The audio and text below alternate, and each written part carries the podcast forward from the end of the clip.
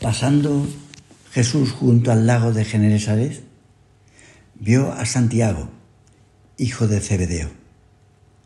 Santiago, una de las personas que ha tenido más intimidad con Jesús.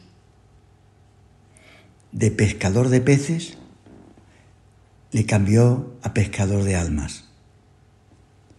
El Señor lo llamó mientras remendaba redes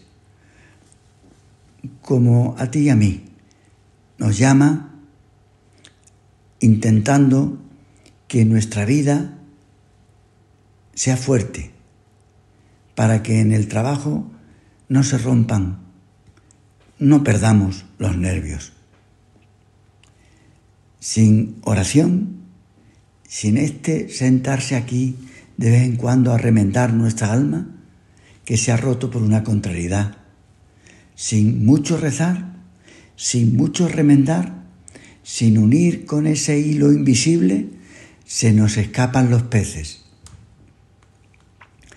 Dice el Evangelio, pasando Jesús junto al lago de Genesaret, vio a Santiago, hijo de Zebedeo, y a Juan, su hermano, que estaban reparando las redes, y los llamó y les dio el sobrenombre de Boanerges, que significa los truenos. Pues ya podemos imaginarnos el carácter que tendrían los Boanerges, ese genio vivo de los cebedeos. ¿Cuántas veces su madre les habría dicho que no podían ser así? Y el Señor, que nos conoce como nuestras madres, no nos pone motes ni etiquetas. Jesús lo que está es describiendo a esos dos cuando les decía, sois los truenos. Lo mismo que mi madre me decía, eres un cabezón. Tenemos que llenarnos de alegría porque el Señor puede también convertirnos, cambiarnos. A San Juan, con el geniazo que tendría, lo hizo el apóstol de la caridad. Y a Santiago, con lo directo e impulsivo que era, lo terminó haciendo gallego. ¿Podéis beber el cáliz? En vez de Podemos hubiera dicho, ¿y por qué no lo preguntas? Si ahora a cada uno de los que estamos aquí el Señor nos dijera que si queremos beber su cáliz, le pediríamos que nos ayudara a beberlo. Señor, ayúdame. En aquel tiempo, dice el Evangelio, se acercó a Jesús la madre de los cebedeos con sus hijos. Sería como para estar orgullosa, la madre de dos de los predilectos del Señor.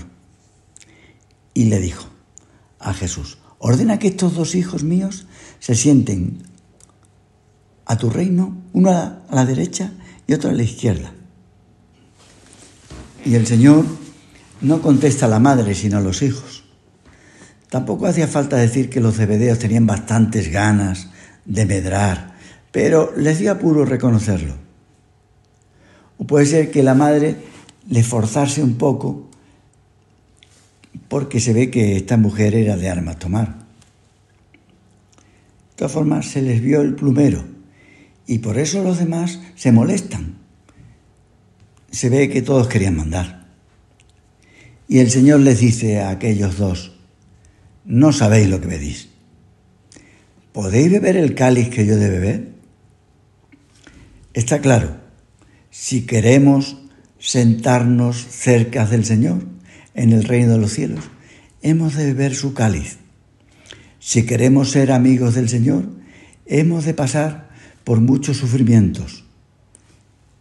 Pasar por muchas tribulaciones para llegar a ser amigos de Dios.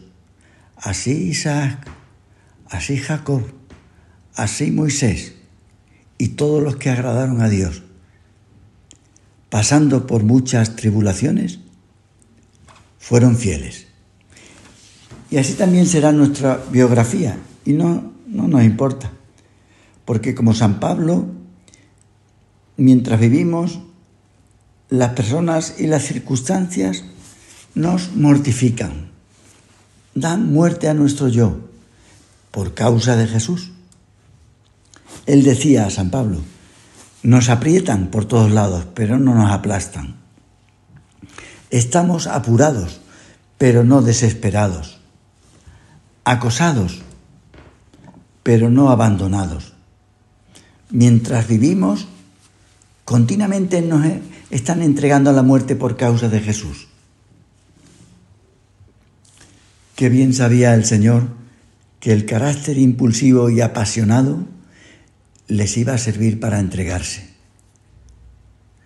Les dijo a aquellos dos, mi cáliz lo beberéis, claro, vosotros con el carácter que tenéis lo beberéis.